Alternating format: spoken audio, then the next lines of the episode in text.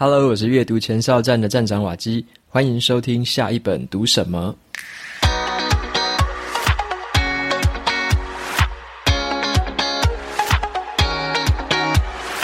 今天我要跟大家分享的这本书，它的书名叫做《OKR 实现近零排放的行动计划》。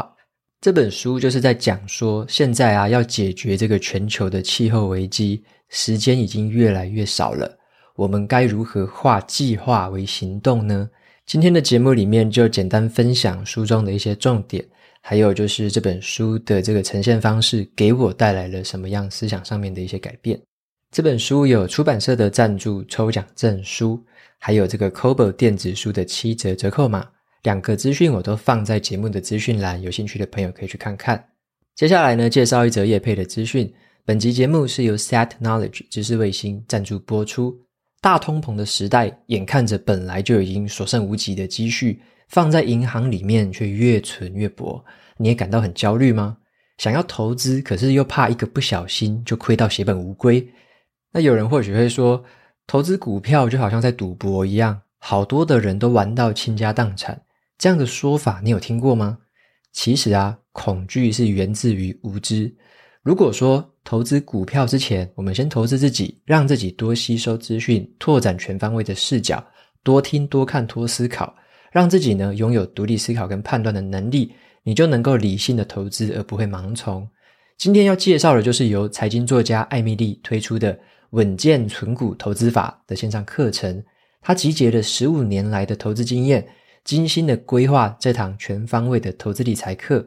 课程里面会解析台股、美股。ETF 这三个投资工具，从规划个人的财务目标开始，让你找到一套适合自己的投资方法。我认为呢，没有绝对好的投资方法，只有最适合自己的投资方法。所以，不论是价值投资、指数化投资、对冲当中的投资，我都是先看过、了解过一次之后，考量了自己的人生规划，还有我的工作特性、个人的持有信心度以后，我才选择了最适合自己的投资方式。那这堂线上课程呢，他教你的就是价值投资的方法。艾米莉老师他会教你去分析一家公司的好坏，让你在市场上面更理性的判断进退场的时机。六月十九号之前把握限时的优惠，结账的时候输入专属优惠码瓦基五百，就还能再折抵五百元。课程的资讯还有连结都放在节目资讯栏里面，有兴趣的朋友欢迎前往参考。OK，那接下来就回到今天这本书的分享。在以前呢、我只要听到气候变迁这四个字，我会觉得这四个字好像一个大哉问，跟我们普通人的距离好像真的很遥远诶。有时候我会觉得说自己从什么地方开始去认识，好像都摸不太着头绪，更何况说你要怎么想，要怎么样解决，去想出它的解决方法了。那再加上说，像全球的各大媒体啊，包含台湾的也是一样，很多的媒体、政客还有学者之间都有很多的资讯，而且还充满了一些政治上面的角力，就让这个议题的焦点有时候被模糊掉了，或者说就觉得它好像跟我们真的距离有点远，想要去了解，可是呢又有点隔成一层纱这样子。好，那然而有什么方法？可以帮我们去更容易去理解这个议题呢？更全面的、更有这个全貌性的去理解这个议题，就是要今天跟大家介绍这本书，叫做《OKR 实现近零排放的行动计划》。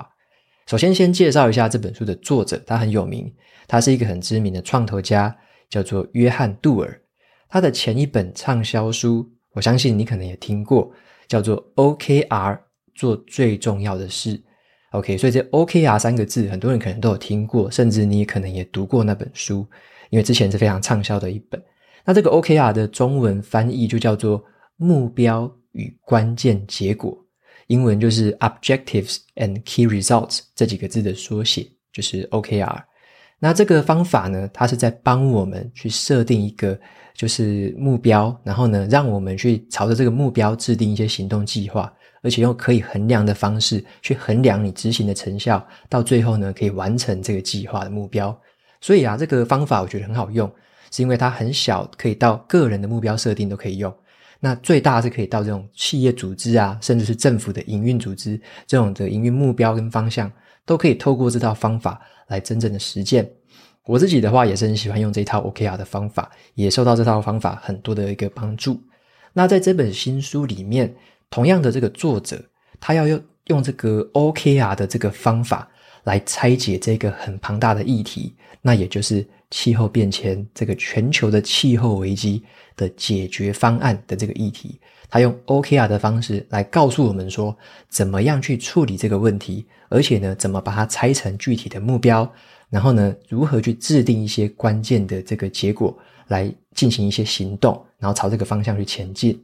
因此呢，这也是我对这本书会感兴趣的一个原因，就是我们该怎么用 OKR 这套方法来理解这个看起来很复杂的议题。所以我就会很好奇说，该怎么样去制定一个很清晰的目标，知道说什么事情是最重要、最优先要被解决的，应该要把资源先放在哪里。然后呢，在知道了这个目标 objective 之后呢，我们应该要达成哪一些关键结果，就是 key results。我们要达成哪些结果，才能持续的达成这些目标，解决真正很棘手的问题？因为啊，一旦我们先知道了整个议题的完整轮廓，把这个目标还有行动都变得很清晰可见的时候，我们才有办法知道说，以我们个人而言，我们自己可以采取哪些行动。还有我们应该要关注的议题有哪一些？哪些是最值得去关注的、最优先要先关注的？而且啊，我们要支持的是拥有什么样理念的这个政治还有企业人物。OK，所以我认为这本书对我的帮助就会是说，让我去了解这整个议题，然后从一个更宏观的角度去认识这个议题，然后了解说有什么行动是我可以做的，那有什么样的观念可能是需要被刷新的。好，那接下来的节目就跟大家分享几个这个整理出来的小重点。好，这些重点就是说，我们为什么要解决这个问题？那还有就是，我们要达成什么目标呢？以及我们该如何达成那一些可以符合目标的这个关键结果？跟大家分享这几个。那最后再提一下说，我在读完之后有哪一些想法上面的一些调整跟改变。OK，那接下来的话就跟大家分享一下刚刚提的这几个重点。首先是为什么要解决这个问题？好，为什么我觉得是呃所有事情里面最重要的一件呢？为什么？就是要知道为何而战嘛。那这边的话，大家可能比较有概念了，因为最近的这个事实都摆在眼前了，很多的新闻也已经报了这样的一个结果，就是大气中的这个温室气体还是持续的在快速的累积当中。那各地的这个极端气候已经渐渐的，就是越来越频繁了。像是你可以看到，就是有那种毁灭性的这种飓风啊，那台风也越来越强烈。像是一些大洪水的这个现象也在世界各地上演。还有就是很多的野火也开始，像在澳洲啊，在欧洲、在美洲都有出现过了。然后呢，一些极端的一些干旱跟极端的寒冷，在未来就是世界各地会更频繁的出现。那会影响到的，就是跟我们息息相关，我们生活啊、生命的，甚至很多粮食的、能源的问题，都会受这个东西影响非常大。那科学家也展示了说，如果在未来这个地球的均温，就是平均温度，再提高摄氏一点五度的话，那就真的会抵达这个全球大灾难的一个临界点。好，那根据这些数据来看，其实呢，我们要知道的是，要怎么样的去，有点像。控制这个温室气体的排放量，甚至是持续的减低，达到一个净零排放的这个目的。那净零排放就是这本书的标题有写这四个字：净零排放的净是干净的净，零是那个阿拉伯数字那个零，净零，净零的排放，英文叫做 net zero。这个净零排放的意思呢，并不是说你完全不能排放二氧化碳哦，而是说要让我们。产生出来的温室气体跟我们消除掉的温室气体彼此可以抵消，变成零，就是一正一负，彼此抵消可以变成零。那当然，现在最优先的事情是要降低这个温室气体的排放，包含了很多能源的产生啊，跟一些非能源的产业，它的排放量是非常的高的，所以降低温室气体的排放是优先、最优先的次序。那再下一个次序才是所谓的清除跟这个储存这些温室气体，就是有一些技术叫做固碳技术，你怎么样把这个这个碳，然后呢固定在这个土地里面，或者说固定在这个海洋里面，这种固碳的方法。那这个方法是比较次要的，最首先、最优先要做的，还是先降低这个温室气体的排放。那所以说，为什么要解决这个问题？这个公式不就有了吗？不就这个一正一负抵消掉就好了吗？那问题就在于说啊，我们现在人类呢做的事情是远远不够的。小到说每一个人的习惯，每一个人的生活习惯、饮食习惯或我们的消费习惯，大到这个企业的一些创新啊、跟投资，或者说政府的政策制定。这些改革的速度啊，还有我们采取行动的这个速度，其实都不够快，会就是会落后这个温室气体这个造成的这个气温升高这个情形，然后呢，我们是赶不上的。所以说，他在这本书里面想要大声呼吁的是，除了让我们知道说这个事情真的很严重了之外呢，他所要做的就并不是只是在那边大声疾呼而已，他要做的是把一个具体的这个解决方案的蓝图。还有行动计划展开来，让我们知道说如何去透过这个 OKR 的拆解，来知道说目标是什么，然后呢，该做哪一些具体的行动，才可以达成那一些结果。所以他要做的是一个行动指南，让读这本书的这个个人，或者说读这本书的领导者，还是说政策的这个制定者，以及一些公司的领导阶层，能够知道说自己可以采取什么行动。我们在这个蓝图里面会扮演什么样的角色？那接下来的话，跟大家分享一下，那到底要达成什么样的目标呢？这个 OKR 里面的第一个这个 O，Objective 目标，到底要怎么设定呢？那我觉得书本里面这个作者的设定方式是让我有学到一课的。他怎么做呢？他会先做的是，他设定一个终极目标，然后呢，针对这个终极目标，他会订立一些就是优先次序。那这个优先次序再拆解下去，他才是规划各细项的目标。就是呢，他先规划一个最大的终极目标，再定好优先次序，最后才是规划细部的目标。那接下来的话，我就简单讲解一下说，从这本书里面，你可以怎么去解读说这么庞大的议题，该达成哪些目标，才可以来解决这个问题。OK，那第一个是关于终极目标，作者他就是用很多科学家的这个数据跟预测来当做他的参考基准。他后来订立的这个目标是这样：要在二零五零年之前实现这个近零排放，而且呢，要在二零三零年之前。就达到这个排放量要减半的这个里程碑，OK，所以说这个描述就是所谓的终极目标。那这个是有科学证据为基础的，OK。那再来的话，他要定的是一个优先次序，他还不急着先去直接说我要做哪些事情，他先定出一个优先次序。这个优先次序总共有三个，第一个是降低温室气体的排放量。那第二个是提高这种能源生产的效率，第三个是清除剩下来的那些碳。OK，所以这个优先次序的定立很重要，是因为它会影响到你后面定的其他的行动方案的一些资源分配的优先度。所以最重要、最重要的，刚刚讲了三个，还是第一个就是降低排放。第二个才是去提高能源的效率，那第三个是清除剩下的碳，这个只是资源分配上面的优先次序而已。但是呢，这三件事情其实也是同步都在进行当中的。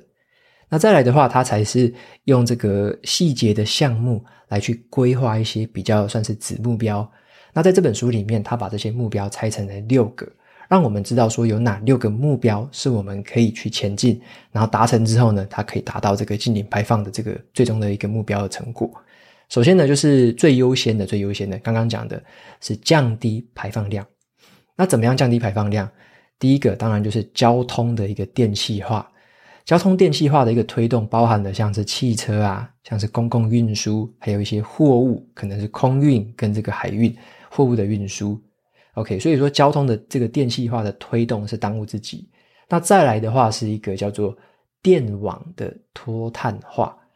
也就是说要在生产的电力啊，在用电方面的这个电的能量呢，要摆脱对于这种传统的石化燃料的这个依赖。所以呢，它的解决方案当然是包含了这个太阳能、风能，还有一些再生能源，或者说像核能之类的一些其他的。不用用碳的这样的能源的使用，所以呢，要大幅度的降低对于煤炭还有天然气的使用量，还有降低对于甲烷的这个排放。那接下来的才是去提高这个能源的这个使用效率跟能源的这个生产效率，让同样的这个能源输入可以产生更多的能源输出。那最后的这个目标才是说，采用科技的方式去主动的把碳给储存起来，把碳给移除掉。因此，在这本书的前半段呢，作者就是用这个 OKR 的 O 来把这个终极目标进一步的细拆，拆成这六个主要的项目。然后呢，这主要的项目里面，它又有更细的一些更子项目的这个部分。那这样拆解的方式，就可以让我们很清楚的去了解到说，在这个宏观的这个议题之下，这整个气候变迁该如何达到这个净零排放的目标之下，优先顺序到底是什么，以及这每一个项目里面该关注的有哪一些子项目。OK，所以这就是第一个 O 的部分。那再来的话，谈第二个部分，就是该如何达成这个关键结果，也就是 OKR 的 K 跟 R 这个 Key Results。该怎么样来设定跟达成这个关键结果？那这边作者他说明的方式呢，也非常的好懂。你要达成一个关键结果，你一定会需要采取行动。那采取行动的话，你一定需要人嘛。所以在这个部分，它说明的方式就是，我们需要哪一些人采取哪一些行动，来达成这个最终的关键结果。举个几个例子来说好了，就像是政府。可以制定哪一些政策？OK，所以政府就是这个人，那政策就是他可以做的行动。好，政府可以制定哪些政策？像书里面就有提到了，在电力啊、交通啊、建筑啊，甚至工业上面，都可以制定一些减低碳排的一些法规。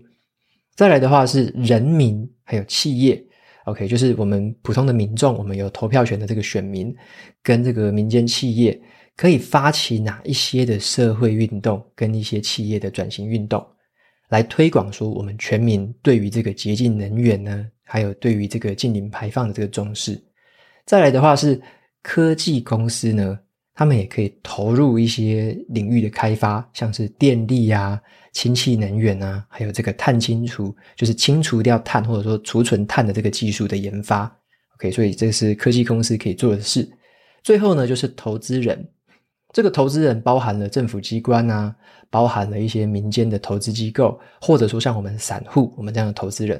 我们可以投入资金到哪一些的这个进这个洁净能源的产业？我们可以有哪些标的？有哪一些不同的企业，他们正在进行哪一些不同的研发，正在做哪一些的努力？所以这本书里面，他就很详细的介绍了刚刚讲的这一些目标跟这些人该做哪些事情。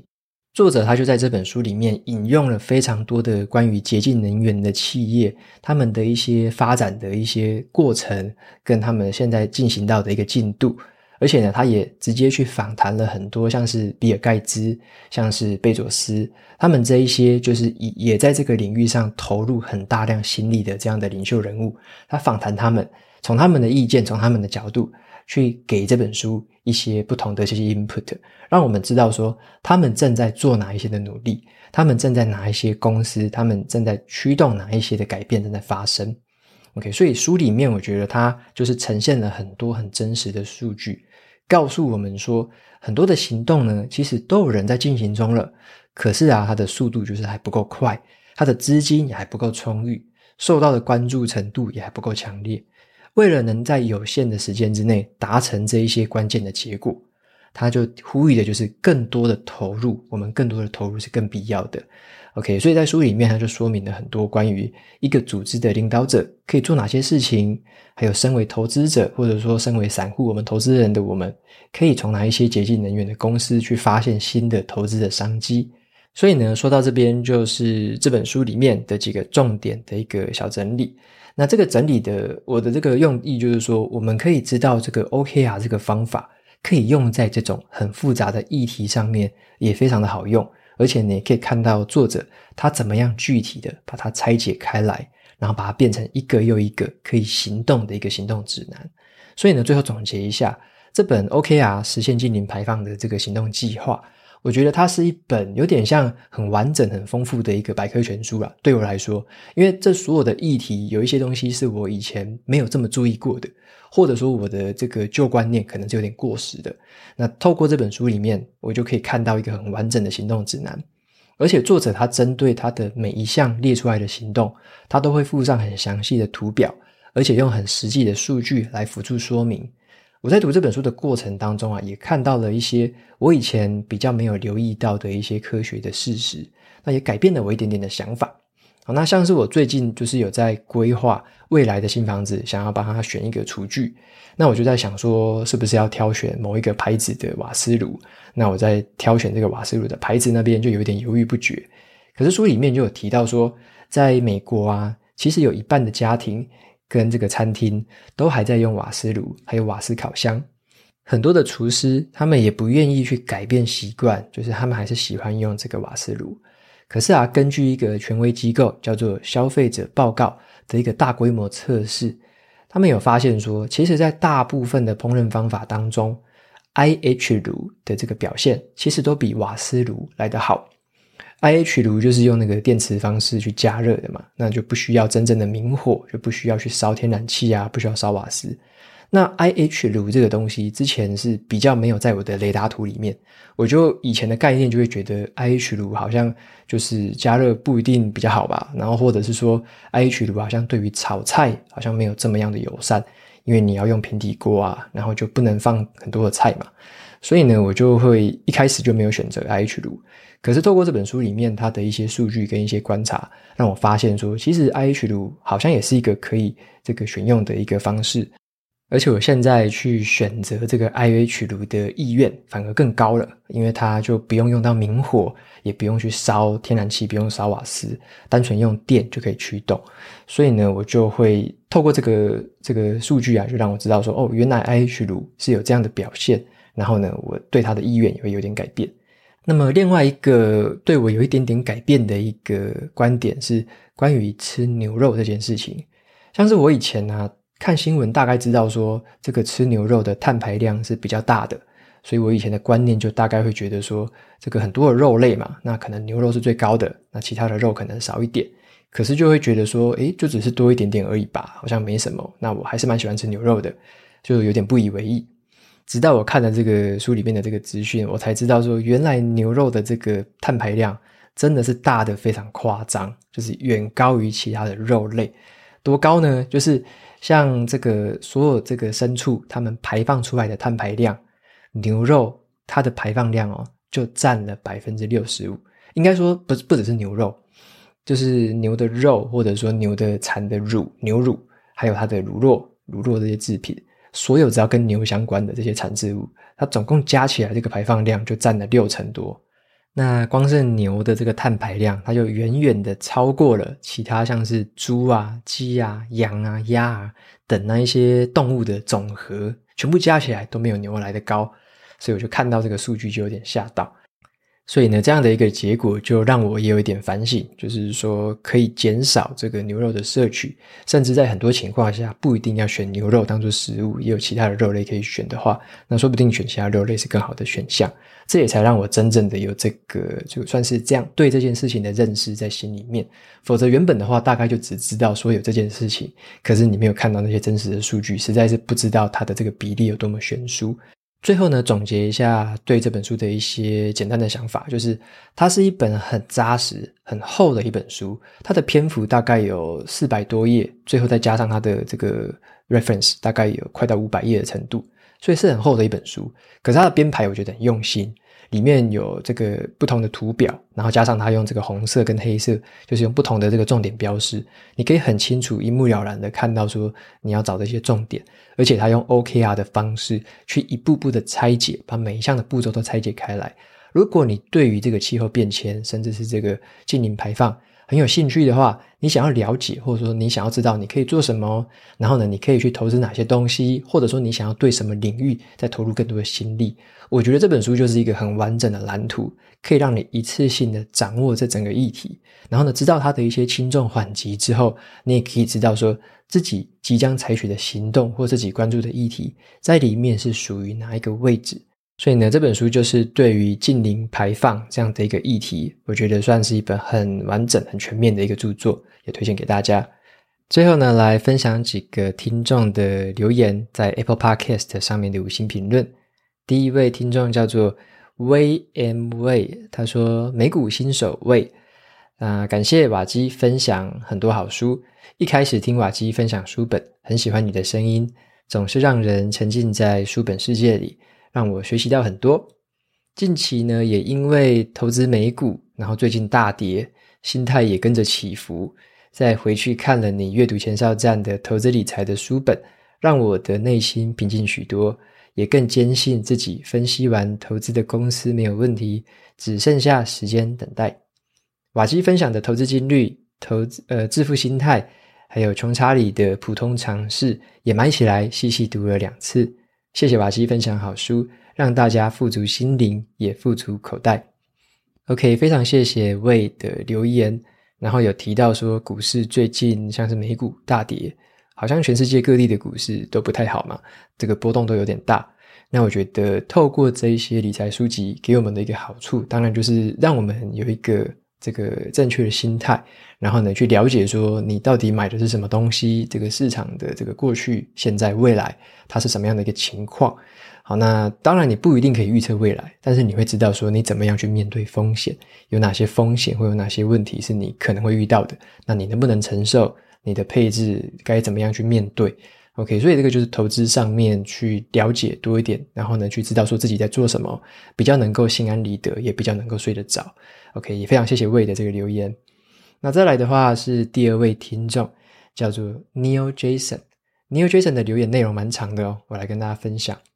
他说呢，上一封留言是有提到说，二零一八年的时候，脸书推出了天秤币，那二零二零就宣告终止计划。虽然说二零一八年的时候离开了这个圈子，还是会关心这个圈子的动态。从去年到今年，因为世界的热钱很多，看到了更多人投入这个圈子。现在呢，整体的经济改变，热钱退去之后，加密狂潮也退掉。潮水退去，谁没穿裤子就看到了。个人对于加密货币并不会太悲观。这个世界本来就不是非黑即白，世界的轨迹也是一样。过于民主的时候，自然就会追求管制；过于中心的时候，就会追求反抗。彼此的相互抗衡，也会同时寻找合作的方向。政府呢，会用学习加密货币的这个技术。那同时呢，世界也总是会有另外一群类似这个 Cypherpunk 的群众会继续的发展。人类的文明就是在这些合作还有竞争当中持续去进步。加密的货币会有其他应用的场景，就像是有一些交易就是不能见光，就会需要它。那这些交易呢，也不会消失。但是啊，还是会有许多的这个交易是需要被管控记录的，中心化也是需要的。民众呢，也不是笨蛋，除非是被洗脑了。不然都会自动找出一套在政府管制之下适合的这个生活方式。我喜欢用“光谱”这两个字来看待这个世界，因为这个世界啊，因为网络让整个光谱能够有更多的颜色这个散布开来，也让各种小小的可能都可以实现，非黑即白的可能其实越来越少了。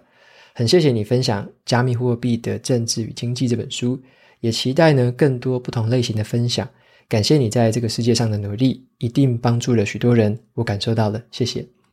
OK，非常谢谢这位听众 Neil Jason 的留言。那我觉得他提到的一个很棒的观点，就是这个光谱的这件事情，就是呢，并不是极端的哦，世界上并不是极端的非黑即白这样，而是他有提到一个观念，我觉得很棒是说，像是网络啊，或者说这些技术的发达，其实让我们的生活各种的科技、各种的方式，这种应用的方式，都在这个光谱之间可以找到更多的可能性，那也满足了更多不同种类的需求。所以我觉得这样的一个多元的分布，或者说更广泛的、更有更多不同可能性可以被实现出来，这样的一个发展的确是好的。然后呢，也可以让我们看到更多更多不同的样貌的事情。OK，那也非常谢谢 Neil Jason 的这个留言，那也很谢谢你在留言最后的这个鼓励跟打气。好，非常谢谢你。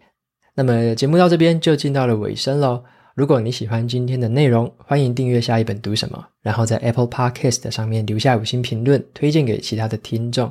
你也可以用行动来支持我，一次性的或者每个月的赞助九十九元，帮助这个频道持续运作。如果你对于这个频道有任何的想法或想问我的问题，都可以在资讯栏里面找到传送门的连接，然后留下你的这个声音，或者说留下你的问题给我。我每周呢也会在阅读前哨站的部落格分享一篇读书心得，喜欢文字版本的朋友记得要去订阅我的免费电子报。好的，下一本读什么？我们下次见喽，拜拜。